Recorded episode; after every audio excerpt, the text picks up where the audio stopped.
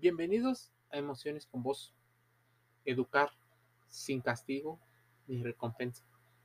Para muchos, una de las situaciones más importantes a la hora de educar a sus hijos. Los que tienen la oportunidad de educar a algún niño se habrán podido dar cuenta de que existe una diferencia entre las consecuencias o castigos y las consecuencias naturales no agravando la situación. ¿Cómo educar sin premios ni castigos? Seguramente te gustaría saber esto. Ejemplos prácticos de cómo educarlo. Te estarás preguntando cuáles son las consecuencias de utilizar los refuerzos positivos y los negativos y cómo cambiarlos por alternativas emocionalmente sanas. Mucho se ha dicho con respecto a la generación de cristal, una generación que ha logrado, entre otras cosas, reducir la violencia simbólica y física, incluso la psicológica que se ejercían las autoridades o los representantes del poder ante los niños. Relativamente poco tiempo lleva de ser normalizado este tipo de situaciones donde los derechos de los niños se hagan valer cuando nos enteramos y leemos información respecto a ello, lo más que llegas a encontrar tiene que ver con la educación, el liderazgo, pero siempre te dicen que evites berrinches. Nunca te lo dicen desde el punto científico. A modo de resumen, te diré que premios y castigos tienen consecuencias en nuestros hijos y que debemos de entenderlos. Las consecuencias pueden ser positivas, que esas son las que queremos todos, pero las negativas difícilmente asumimos la responsabilidad como padres de hacerlo. Dependiendo del momento y de la situación, incluso como adulto, llegas a tomar una u otra decisión. Es decir, si tu hijo no quiere hacer, por ejemplo, los deberes, los quehaceres de la casa, no lo tienes que castigar, solo tienes que decirle que si no los haces, posiblemente existan consecuencias de su toma de decisiones. Habrá consecuencias. ¿Qué tanto quieres controlar la situación?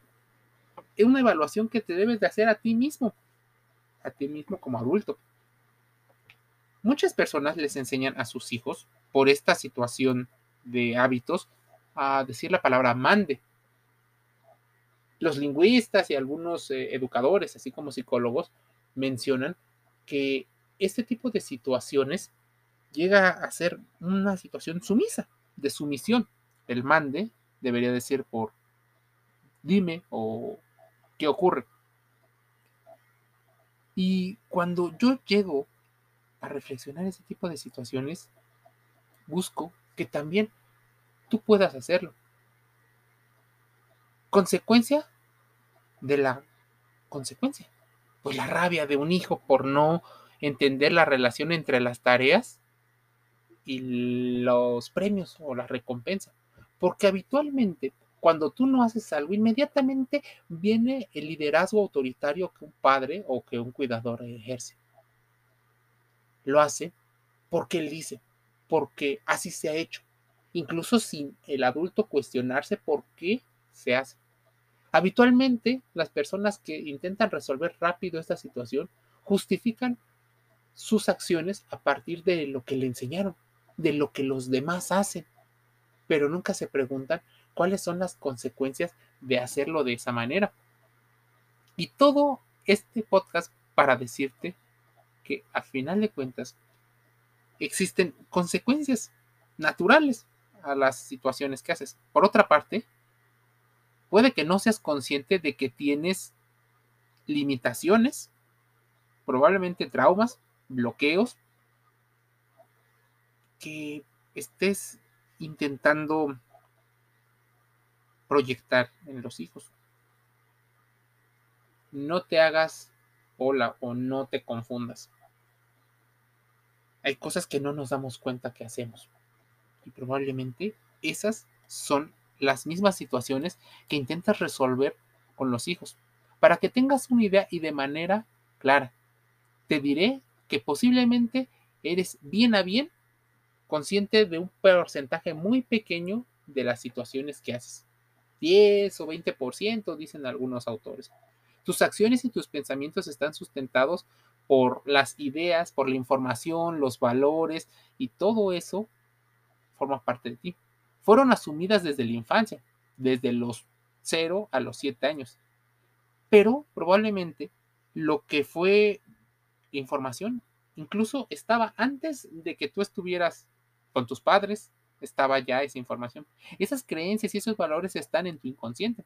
Por lo tanto, no me digas que no te ha pasado nada porque te hayan educado así, porque probablemente ni siquiera lo sabes, no tenías la conciencia a los dos días de nacido. De hecho, me atrevería a decir que probablemente no te imaginas cuáles son esas consecuencias.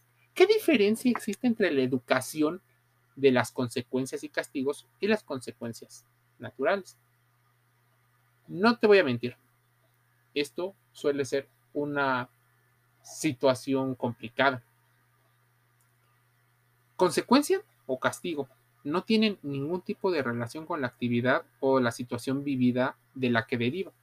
Y ejemplos prácticos podrían ser, si no te comes la comida, no hay postre. ¿Qué pasaría si la alternativa fuera, si te comes la comida, te doy un poco más de cierto producto? Alternativas normalmente en positivo. Sabes que el cerebro genera más dopamina. De hecho, lo vimos en una película como Monster Inc., donde la alegría generaba más energía que la negativa.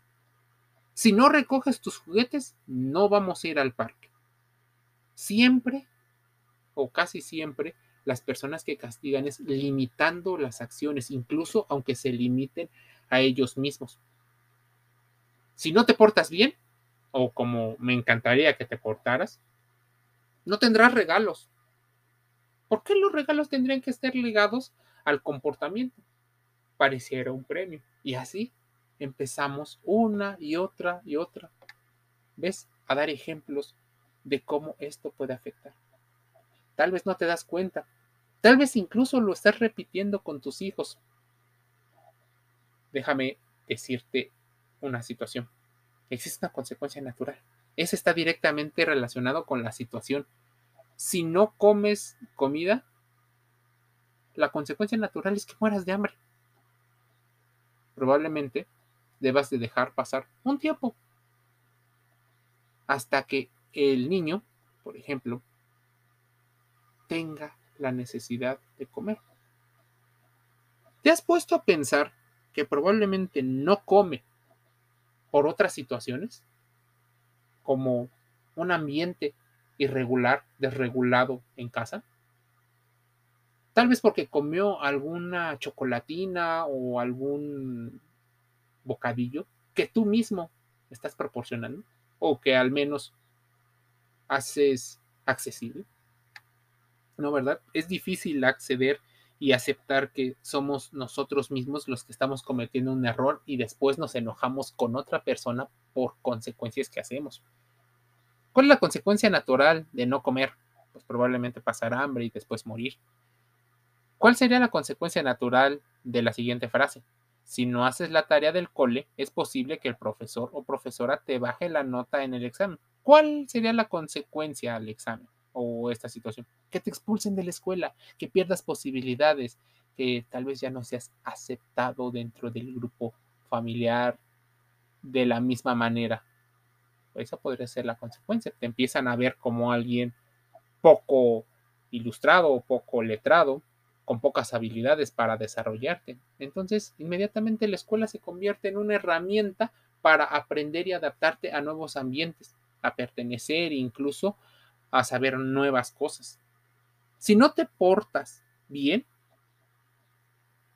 ¿cuál sería la consecuencia natural? ¿Qué es portarse bien? Bueno, esta frase no se puede acabar porque no tienes ni pies ni cabeza si quieres que haga lo que tú me dices y lo utilizas como en esta frase, si no te portas bien, estás amenazando a las personas.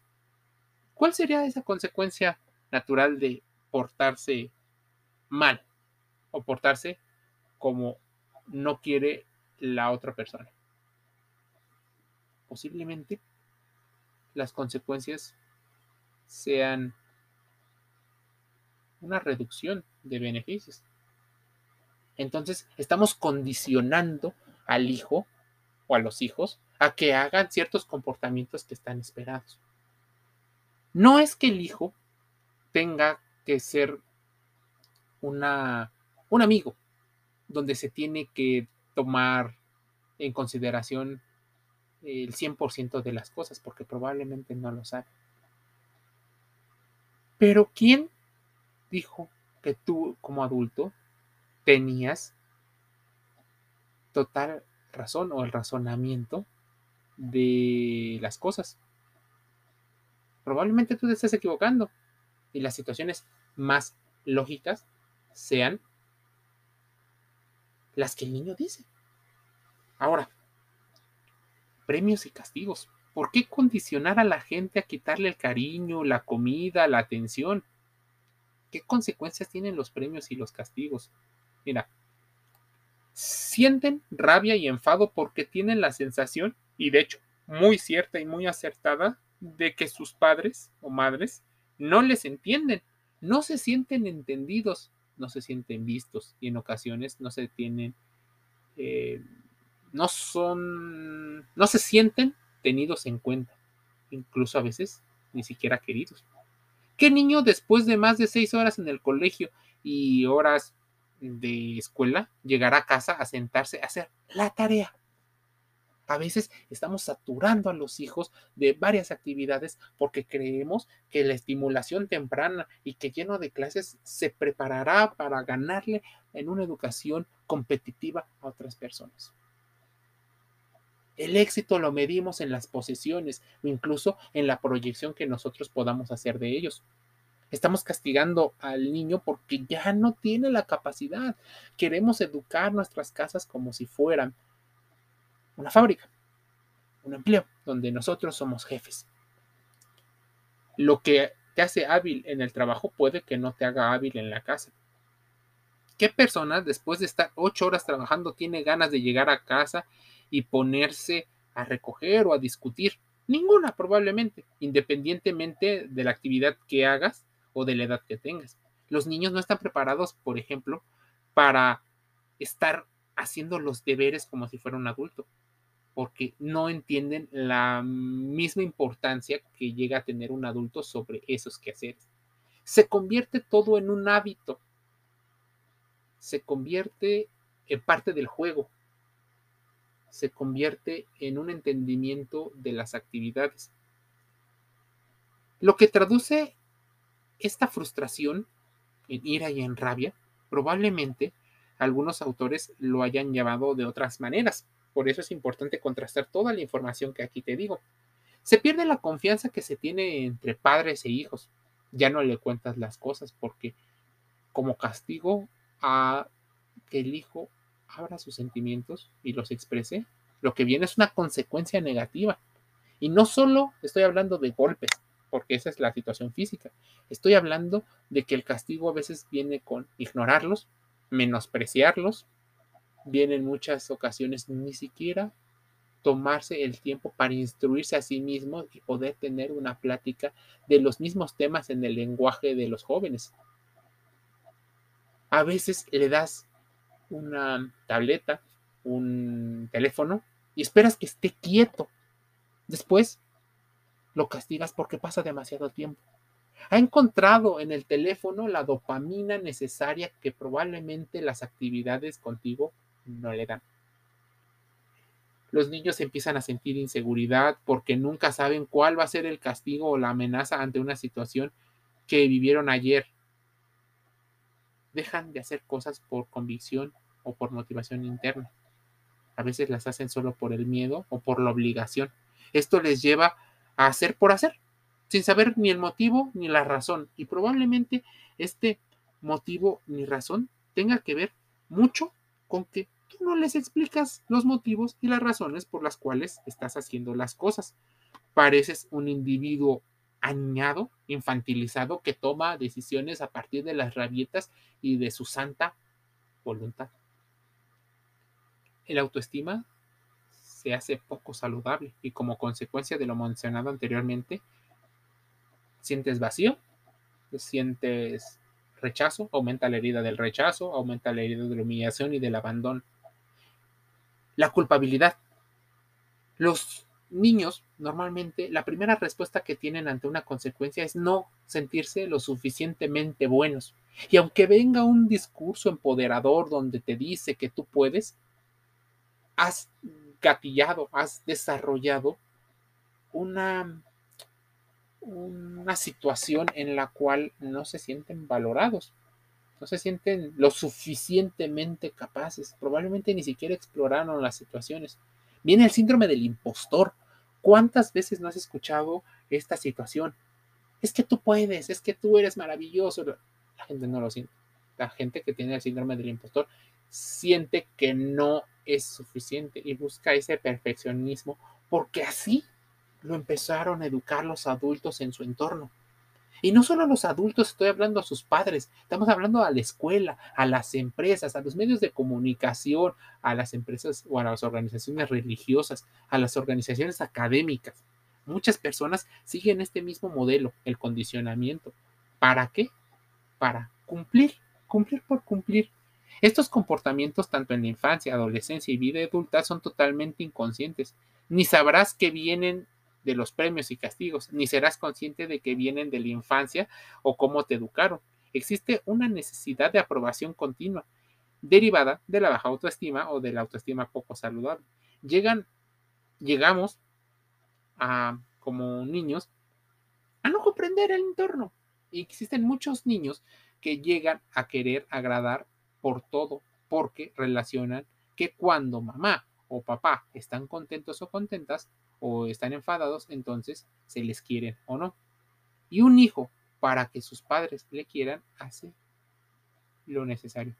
Cuidado con esto en la adolescencia o en la infancia, en la vida adulta, perdón, o en todos. ¿Por qué? ¿Qué pasa con una persona que desea agradar todo el tiempo? Posiblemente disfrace o somatice algunas de las situaciones.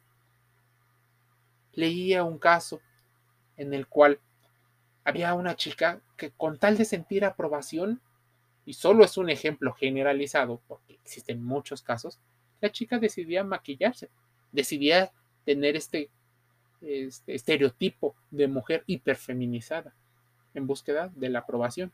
Muchos dirán que en búsqueda de la aprobación del padre, pero el padre en este caso, en este ejemplo, existía y estaba presente, emocional y físicamente, económicamente también. Algunos dicen que era situación de la madre. Pero entonces, si nadie se hace responsable, ¿qué va a hacer el niño? ¿A quién va a recurrir como una base segura para generar un apego seguro? La necesidad de aprobación es una situación muy grande. Muchos padres quieren que haya una sumisión absoluta, la sumisión pasa a formar parte de él o ella y se les compara el resto de sus vidas. Así que después no queramos que esa persona sea extrovertido para que forme nivel. Muchos medios de comunicación y muchas personas dicen que debes de estimularlo a la dureza, que debes de estimularlo gradualmente a estímulos donde el rechazo, donde la poca emoción, la poca responsabilidad afectiva son parte de. Pero eso no lo deben de sentir en tu casa. Probablemente el combate deba de estar fuera de casa. Debe de haber una base segura a quien recurrir, porque esa base segura a veces se convierte en los amigos, en las redes sociales, se vuelve fuera donde no puede llegar a tener conciencia de que existen industrias que lo manejan como un negocio. Así es como van entendiendo, educar sin premios ni castigos es posible, solo tenemos que aprender el lenguaje de los niños. Debes de entender que la educación no se aprende solo en la escuela, sino también en casa. ¿En qué consisten esas disciplinas positivas y cómo se aplican en el día a día? Las disciplinas eh, buscan una metodología que tiene una base científica y aporta herramientas de neuroeducación que podemos aplicar.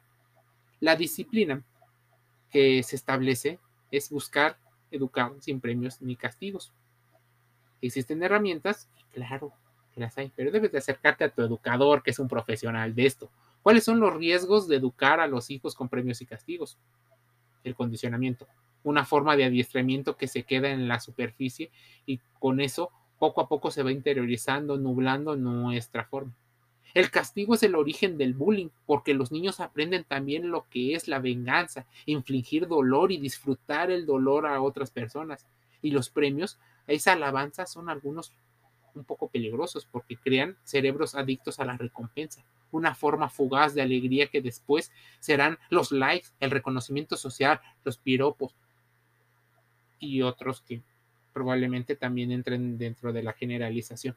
Hay que enseñarles a buscar probablemente un estado del bienestar con metas a corto, mediano y largo plazo, que se sientan orgullosos de sí mismos, que tengan una confianza.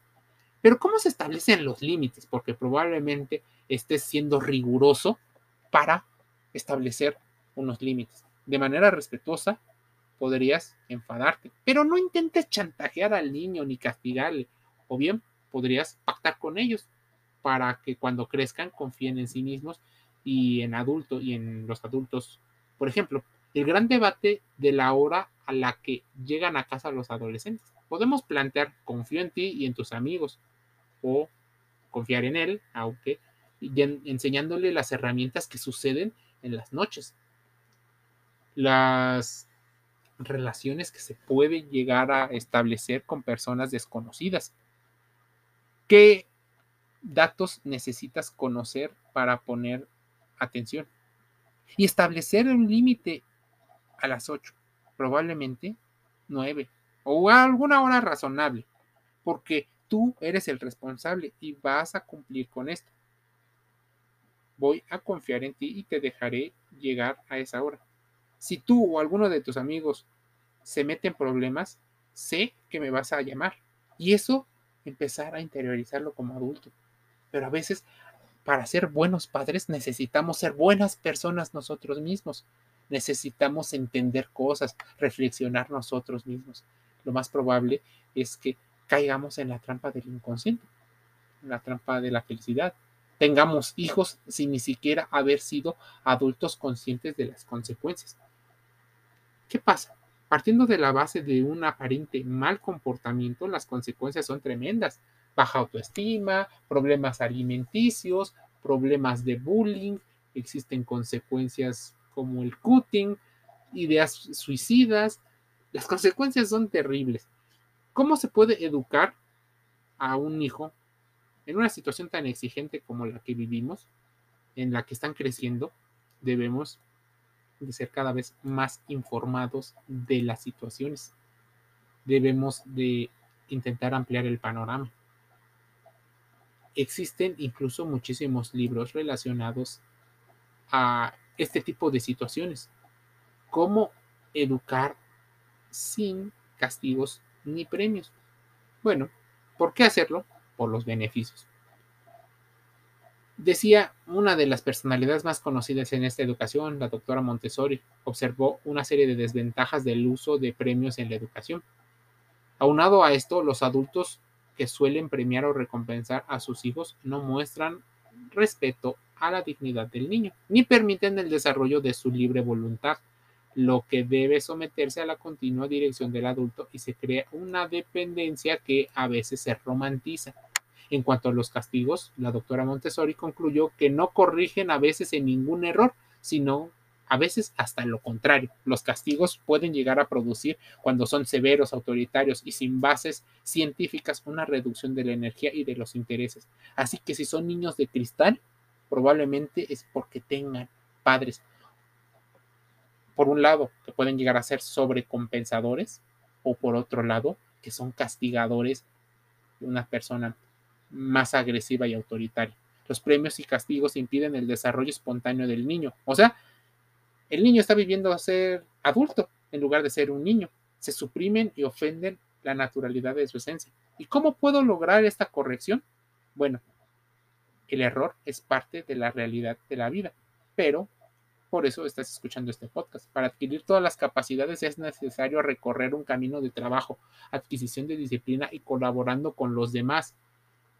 Se basa en buscar que el niño sea niño a partir de su espontaneidad del juego y dejándose ser un ser en un ambiente libre de confianza donde se reconocen sus potencialidades, pero no se exageran. No creemos eh, importante que debas de poner énfasis en el éxito social, en el éxito académico. Tienes trabajar en el desarrollo de múltiples habilidades, muchas, pero poco a poco, sin saturarlo. Nuestro empleado, es tuyo. ¿Quieres saber más de la educación sin premios, sin castigos? Te invito a investigarlo. Vamos a contrastarlo incluso aunque vaya en contra de lo que te estoy diciendo. Hagamos pensamiento racional. Busquemos cómo esta situación afecta a nuestras emociones, porque nos puede dar ansiedad, depresión, alegría, enojo y muchas otras emociones por no conocer este tipo de situaciones. Te invitaría amablemente a que te suscribas gratis en Google Podcast, en Spotify y en Anchor FM en alguno de los tres o en los tres encontrarás podcast gratis, diario, un contenido nuevo. Denme un saludo.